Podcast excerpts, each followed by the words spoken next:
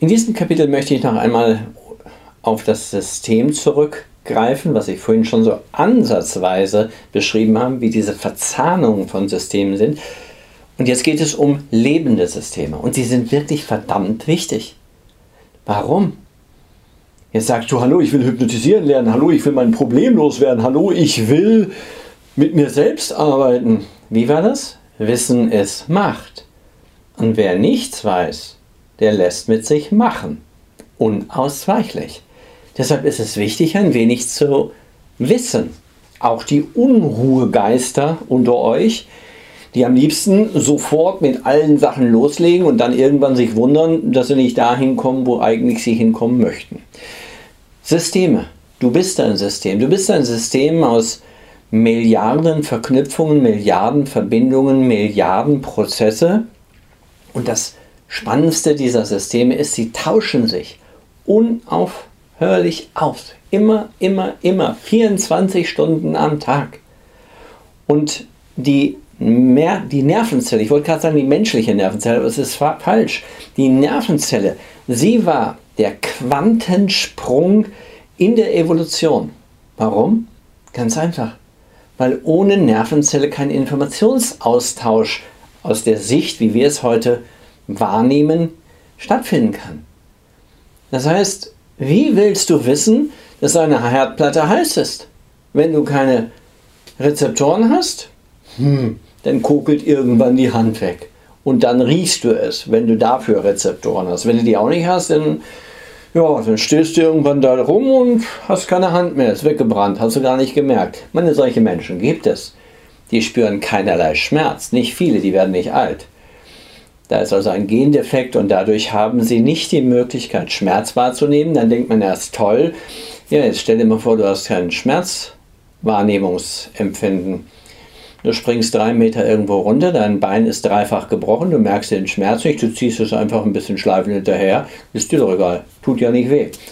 Also Austausch ist Schutz, Schutz ist Sicherheit. Sicherheit heißt Überleben für ein System. Und wenn dein System die Rezeptoren hat für die heiße Herdplatte und dann die Weiterleitungssysteme hat und dann auch eine Verarbeitungsebene hat, die da gut mit umgehen kann, schnell reagieren kann und zukünftig planen kann, wie man am besten an diesen Schmerz nie wieder rankommt. Das ist permanent da oben aktiv, ein gigantisches Gewusel von neuronalen Verknüpfungen. Also wenn du dir einfach mal vorstellst, du bist äh, irgendwo auf einer Party und nehmen wir mal eine richtig große Party mit 100 Leuten. Kannst du dich mit zwei Leuten, zwei Menschen gleichzeitig unterhalten? Wahrscheinlich nicht, oder? Siehst du? Deine Nervenzellen, die können sich mit bis zu 10.000 anderen Nervenzellen gleichzeitig unterhalten. Versuch du das mal. Das heißt, seine Nervenzelle ist verdammt, verdammt komplex. Wir haben sie bis heute nicht verstanden.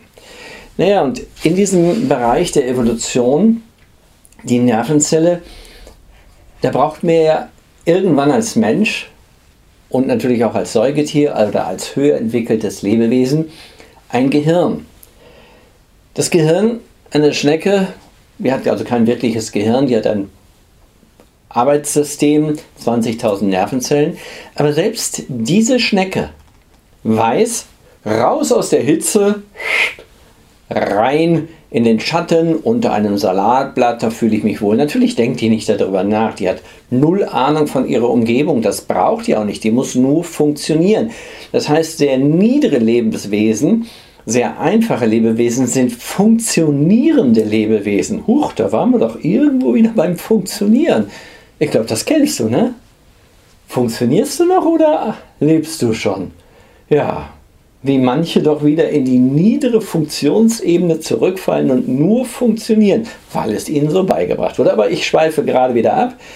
Das heißt, für uns ist es wichtig zu erkennen, dass die einfachen Grundlagensysteme des Überlebens sind, funktionieren und einen bestimmten Zweck, nämlich Vervielfältigung des eigenen Systems und nennen wir es Zufriedenheit. Was ist die Zufriedenheit der Schnecke?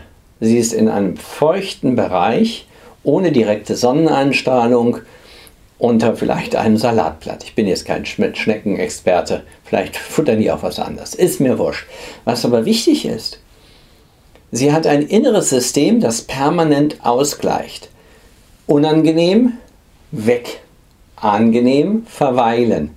Salatblatt nicht mehr da, weg. Salatblatt wieder da, verweilen. Und das ist genau das, was Grundlage ist für unser Gehirn. Unser Gehirn ist eine gigantische Ansammlung. Aber ich mache noch einen Zwischenschritt. Fangen wir erstmal bei einem kleinen Mausgehirn an. Nehmen wir eine Spitzmaus, kleinste Spitzmaus der Welt, die ist drei Gramm schwer und die hat ein Gehirn, das ist so groß wie ein Reiskorn. Also 60 Milligramm. Das ist nicht wirklich viel, kann man kaum hier mit den Fingerchen zeigen. Und diese kleine Spitzmaus mit diesem super, super Mini-Gehirn, sie liebt ihre Jungen. Sie ist entspannt, sie ist angespannt, sie hat Angst, sie hat auch Aggressionen. Sie verteidigt auf ihre Art und Weise ihr Revier. Sie kann kuscheln, sie kann schmusen mit ihresgleichen und sie kann lernen. Ja, wo ist da ein Unterschied zu einem Baby? Zu einem frisch geborenen Baby. Hm, den wirst du nicht finden. Und wenn du ihn findest, schreib ihn mir. Ich werde ihn ganz leicht entkräften. Wirklich in der reinen emotionalen Wahrnehmungsebene. Was heißt das? So ein mikrokleines Gehirn kann bereits alles, was wir mit unseren Grundgefühlen ebenfalls können. Wir können wütend sein als Baby, wir können schreien, Schmerzen empfinden, wir können Angst haben und wir können ausgelassen spielen. Dafür brauchen wir kein Riesengehirn. Ganz wenig Gehirn, mehr nicht. Warum ist das so wichtig? Weil ich manchmal das Gefühl habe, dass viele Menschen den Boden unter den Füßen verloren haben, anstatt einfach mal in die Evolution, in die Natur hineinzuschauen und zu schauen, was passiert da. Wenn ich doch mit einem einzigen Mini-Gehirn, Reiskorngröße, den gesamten Körper steuern kann, übrigens jeder Biologe wird dir bestätigen, dass der Körper einer Maus von der Organanordnung, von der Gehirngrundstruktur fast ähnlich ist wie der eines Menschen. Darum werden leider diese Mäuse als Versuchsmäuse so benutzt, weil sie sehr ähnlich sind. Nur eben miniaturisiert. Frei nach dem Motto, das eine ist die Kirchturmuhr und das andere ist die Schweizer Taschenuhr. Äh, beide zeigen die Uhrzeit an. Beide haben ihre Räderwerke in sich und so ähnlich können wir uns das mit der Maus vorstellen. Aber warum ist das wichtig? Und sogar verdammt wichtig. Eigentlich ganz einfach. Denn überleg doch mal, wenn ein Mini-Reiskörnchen bereits einen gesamten Körper steuert, der genauso aufgebaut ist in der Grundstruktur wie deiner, wie meiner, ja, wie viel Gehirn brauchst du eigentlich dann? Nur um zu atmen, um ein bisschen Wut, Aggression, um ein bisschen Traurigkeit, Liebe, Liebe nennen wir sie mal, Zuneigung, Angst, Unsicherheit, Neugier und ein bisschen was lernen. Ja, wenn du das alles kannst, tja, da brauchst du nicht viel Gehirn. Ein Reiskorn. Wenn man also dein Gehirn schrumpfen würde, was natürlich nicht geht, auf der Größe eines Reiskorns in der Struktur dieser Maus, dann könntest du mit einem riesigen Hohlkörper durch die Gegend laufen. Du könntest natürlich keine Worte verstehen, nix, gar nichts. Du machst deinen, sagen wir es mal, e-, evolutionär vorgegebenen Job. Nämlich, du suchst Zufriedenheit, damit du die Stärke entwickelst, um dich zu vermehren. Übrigens im Tierreich ist Zufriedenheit so etwas ähnliches wie Freiheit. Und Freiheit, huch, kennen wir das nicht? Ich möchte frei sein. Ich möchte lebendig sein. Moment, im Tierreich gibt es diese Freiheit. Wie funktioniert sie? Ganz einfach. Überleben, Nachwuchs zeugen, nicht gefressen werden. Das sind die Grundlagen für innere Freiheit. Also, wenn die Gazelle schneller ist als der Löwe oder die Maus schneller gerochen hat, dass eine Katze kommt, dann überlebt sie, kann Junge zeugen. Freiheit ist im Tierreich etwas Elementares. Und dann sind wir schon irgendwann gleich in einem Bereich, wo es um Freiheit geht. Freiheit, naja, viele kennen das nicht. Das Gefühl, frei zu sein, das Gefühl, lebendig zu sein, egal was draußen herum passiert. Innen frei zu sein, heißt nicht immer außen frei zu sein. Aber dieses innere Gefühl von Freiheit ist ein elementares Grundlagensystem, das in jeder Zelle deines Körpers, in jeder Nervenzelle auf irgendeine Art und Weise den Takt vorgibt.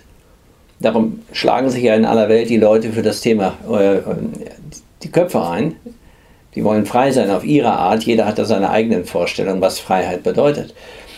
Es geht nur darum, dass die Evolution diese Grundlagen dir ins Gehirn gegeben hat. Und warum ist das wichtig? Naja, wenn man weiß, dass ein Reiskorn schon ein gesamtes System steuern kann, denn jeder, der sich ein bisschen auskennt, der weiß, mit einem Mikrochip und genügend Energie und Schaltverstärker, denn da geht es nachher noch um Schaltverstärker, kann ich einen riesen Roboter steuern. Und wenn der Mikrochip intelligent und gut genug ist, dann kann er ganz viel machen. Und wenn er nicht so intelligent ist, kann der Roboter nicht so viel machen. Und so ähnlich sollten wir uns auch das von innen erstmal in einer einfachen reduktionistischen Vorstellung anschauen. In dein Gehirn passen ungefähr 30.000 Reiskörner rein. Was bedeutet das? Rein theoretisch könnten diese 30.000 Reiskörner einzelne Anteile bilden. Und sei sicher, sie tun es. Denn mittlerweile bestätigt die Forschung immer klarer und deutlicher. Was sagte irgendwo in einem Interview ein Hirnforscher? Es ist naiv zu glauben, weiterhin zu glauben, dass wir ein einzelnes Ich haben. Also wenn wir ein paar, nennen wir sie Grundlagen dieser Welt, zusammenfügen, dann können wir uns klar werden, dass das gar nicht so weit hergeholt ist. Und mit deinen verschiedenen Ich-Anteilen, da bist du doch permanent im Kommunizieren, in Kommunikation. Und wie machst du das? Sehr einfach. Du stehst vor dem Müsli-Regal und überlegst dir, welche Müsli du kaufen möchtest. Oh, die Grünen, die haben immer lecker geschmeckt. Aber es soll jetzt ja Bio geben. Ha, vielleicht probiere ich mal Bio. Ach, was? Dreimal so teuer? Nur weil Bio draufsteht? Hm, die sparen doch Spritzmittel ein. Also, wieso ist das teuer? In diesem relativ einfachen Beispiel, das ist Kommunikation in dir selbst, in uns selbst, die permanent stattfindet, Entscheidungsprozesse da arbeiten schon ganz viele Systeme miteinander, gegeneinander. Das eine sagt, ich mache immer das, was ich bisher gemacht habe. Ein Teil des Ich-Systems. Ein anderes Ich-System sagt, hey, was Gesundes für dich, tu was Gutes für dich.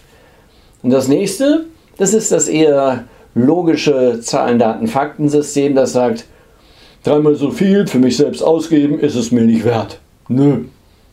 So, Schon ist eine Entscheidung gefällt und du als bewusster Verstand, also als Teil deines Gehirns, hast die Entscheidung dann umgesetzt oder auch nicht. Naja, und das ist eigentlich auch das, worum es geht, wenn man miteinander arbeitet, wenn man mit Gefühlen arbeitet, wenn man mit hypnotischen Prozessen arbeitet. Es geht darum, dass man an diese Gefühle herankommt, an diese Systeme herankommt, die in sehr vielfältiger Zahl vorhanden sind. Sie sind aber nicht oben sichtbar. Das ist so wie die Wasseroberfläche. Wenn das Wasser tief genug ist, dann guckst du nicht da rein. Du siehst es nicht. Du bist da oben der Schipper in deinem kleinen Bötchen Du nimmst die Wellen wahr, das Geschaukel nimmst du wahr, aber du kannst nicht in die Tiefe sehen, ob da der weiße Hai auf dich wartet oder ob da der frische Seelachs auf dich wartet. Das kannst du nicht sehen. Dein Unbewusstes, das ist das, was sozusagen die, die Tiefe dieses Sees ist. Dafür brauchtest du eine Art Seerohr, ein Tauchseerohr, um in die Tiefe zu schauen. Und das eben ist das, was unter anderem ein hypnotischer Prozess darstellt. Und wenn wir uns jetzt klar machen, wie lange es ein Gehirn gibt, also ein Gehirn gibt es ungefähr 500, 600 Millionen Jahre. Ja, also ganz grob. Und dann gibt es so die Säugetiergehirne und dann gibt es die höher entwickelten Säugetiergehirne von so Menschenaffen. Die sind so um die 5 Millionen, 8 Millionen Jahre alt. Und dann gibt es das moderne Gehirn. Und das moderne Gehirn, das ist nicht alt. Modern meine ich jetzt, lass es 2, 3 Millionen Jahre alt sein, aber mit der modernen Sprache. Die moderne Sprache, die im Sprachzentrum verarbeitet wird, die es uns ermöglicht, komplexeste Inhalte zu archivieren und Informationen weiterzugeben und damit dann auf der Rückseite des Mondes oder auf dem Mars zu landen. Das kann kein Tier, deshalb können Affen keine Hochhäuser bauen, weil sie diese Informationen, und dumm sind die nicht, Sie haben aber keine Fähigkeit, Informationen archiviert weiterzugeben. Sie können sie nur in der Gruppe weitergeben. Je kleiner die Gruppe ist und stirbt die Gruppe aus, ist die Information weg. Information weg. Und genau das ist die Problematik der normalen Gehirne. Sie haben nicht die Möglichkeit, über Sprache Inhalte langfristig bewusst zu erinnern.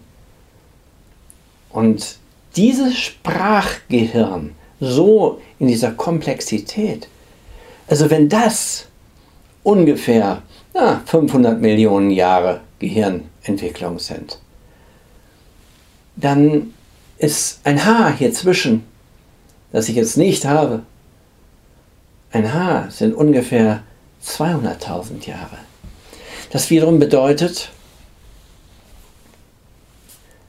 Unser kleines, bewusstes Gehirn, das meint, so genial und so super toll zu sein, ist gerade mal 200.000 Jahre existent. Ja, und dann frage ich immer, Moment, wer ist denn besser vernetzt?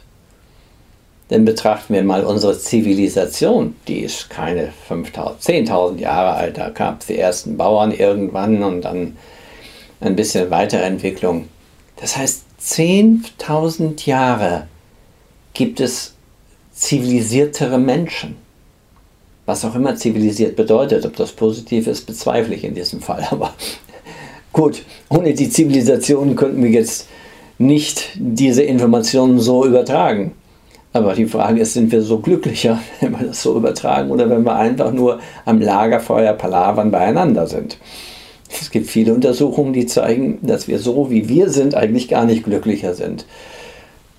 Wichtig ist hier mir, was ich in meinem Buch dargestellt habe, von nichts kommt nichts. Das bedeutet, wenn du mit diesem Gehirn, das relativ, sagen wir es mal, frei ist von äußeren Informationen, geboren wirst, natürlich hat dein Gehirn dann schon ein komplexes Wahrnehmungssystem. Dein Gehirn hat ein komplexes ähm, Körperselbsterkennungssystem, ein Überlebenssystem, ein Immunsystem, das sich anfängt, auf diese Welt vorzubereiten. Aber wenn dieses Kind, dieses Baby geboren wurde, dann kann es schreien, weil es Hunger hat. Dann kann es schreien, weil es durstig ist oder Schmerz empfinden. Es kann liebevoll kuschelnd mit einem zufriedenen Gesicht roi, roi, roi da liegen und unser Herz erfreuen. Es kann uns nerven, weil es immer nur schreit und wir sagen, das ist ein Schreikind. Hey, ja, ja, wir haben unsere Worte. Aber letztlich, warum schreit ein Kind? Weil irgendwas im Innern in einem Ungleichgewicht ist. Naja, und nicht umsonst weiß man heute, dass die ersten drei Jahre, so ganz grob, die Hauptprägungszeit eines Kindes sind. Die Hauptprägungszeit. Das muss man sich mal klar machen. Und dann haben wir noch die folgenden vier bis fünf Jahre. Das ist sozusagen die Nachjustierung. Dann ist das Kind so um die acht, neun. Und dann kommt irgendwann schon die Vorpubertät und dann könnt ihr eh alle mit der Erziehung aufhören. Im Sinne von Prägungserziehung, dann heißt es nur noch äh, immer wieder durch Regeln klar machen, was gut oder nicht gut ist. Aber tiefer liegende Konzepte, Selbstwert, Selbstsicherheit, Selbstvertrauen, Angst vor allen komischen Dingen dieser Welt haben. Das ist ganz tief angelegt. Wertlosigkeitsgespür, Leere, Gespür, Verzweiflung, das muss kein Kind, kein Baby ausdrucken können, wenn es immer nur schreit und hat nicht das Gespür, dass da jemand da ist, dann hat es Verzweiflungsgefühle. Die werden sehr tief in einem inneren, nennen wir es mal, Informationskern abgelegt. Das sind die Grundlagen. Das nenne ich in meinem, in meinem Buch, nenne ich das das Fundament des Lebens.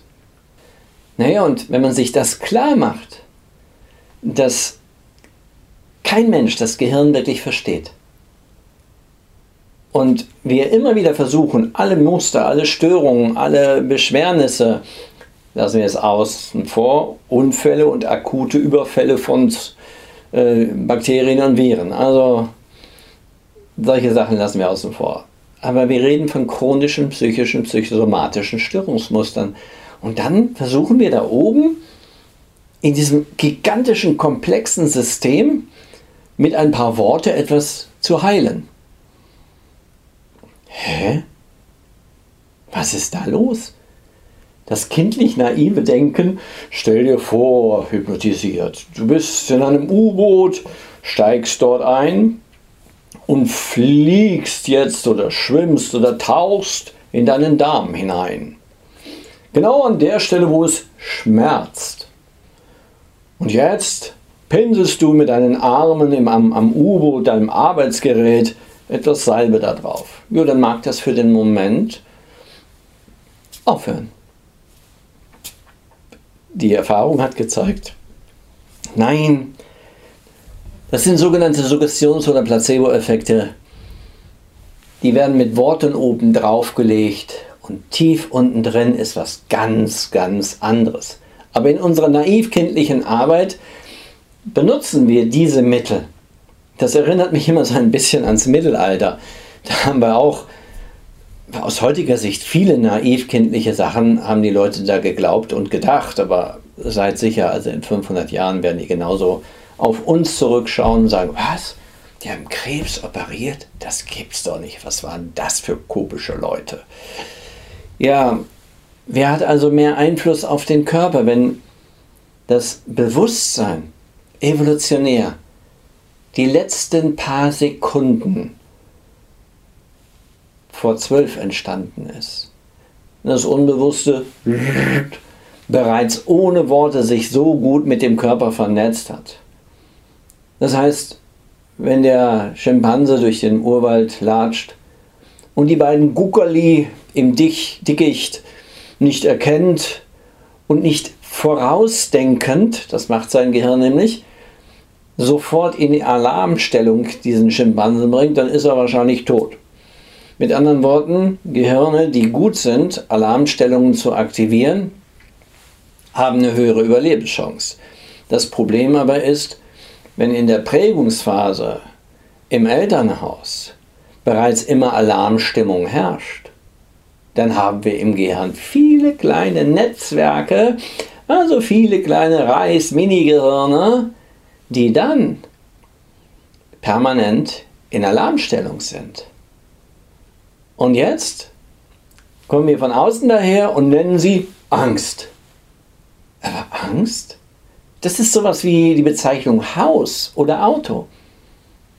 Wir denken, es gibt eine Angst, aber gibt es ein Auto? Nein, erstmal gibt es zigtausend verschiedene Modelle, zig hunderttausend verschiedene Haustypen.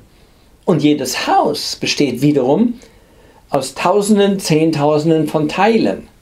Und genau so setzen sich diese Dinge in uns zusammen. Wir bestehen aus einer gigantischen Anzahl von inneren Regeln, die sich seit der Babyzeit, Prägungszeit entwickelt haben. Natürlich auch schon in den letzten Monaten vor der Schwangerschaft. Wenn es da draußen immer außerhalb des Babybauches äh, Tamtam, Action, ja, Streitereien, Stress. Also das Baby hört nicht den Stress. Nein, es spürt ihn, es fühlt ihn. Es fühlt ihn. Das habe ich in meinem Buch ein bisschen deutlicher beschrieben. Da gehe ich jetzt so im Detail nicht drauf ein. Wie immer wieder etwas getriggert wird mit einer dunklen Stimme, die ins Krankenhaus reinkommt, während die Mutter dort liegt. Der Geruch der Mutter irgendwie sich verändert, die Wahrnehmung des Babys, der Herzschlag der Mutter und dann hört dieses Baby eine tiefe, dunkle Stimme und sie spürt, wie Stress aufkommt bei der Mutter und das wiederum erzeugt Angstgefühle beim Baby. Naja, und dabei spielt es übrigens keine Rolle, ob das Baby jetzt gerade auf dem Arm liegt, frisch geboren ist oder auch im Bauch drin ist. Rezeptoren hat auch dieses Baby im Bauch. Und so erzeugen wir bereits bei einem Baby eine Realität, und wenn dann Menschen daherkommen und die sagen, oh, warum soll man denn immer in der Vergangenheit rumwühlen? Das bringt doch nichts. Ich habe mal irgendwo in einem Sketch von den Hirschhausen ähm, gesehen, gehört, äh, was passiert, wenn du auf deinem Schoß, du sitzt bei einem Psychiater und hast auf deinem Schoß eine Schüssel Scheiße. Hm? Und du rührst zehn Jahre darin rum. Was hast du danach? Immer noch Scheiße. Das ist schon schlimm, wenn solche Prominenten so wenig Fingerspitzen und Einfühlungsvermögen haben. Und ich sage auch bewusst so wenig Wissen anscheinend. Ich hoffe für ihn, dass er das aus Promotion-Gründen, naja, Geld verdienen. Ja? Aber die, die denen klar ist, was von nichts, nichts kommt. Und das wird die Hirnforschung, die Angstforschung immer bestätigen. Es gibt Kernsysteme und darauf aufbauen baut sich immer mehr auf.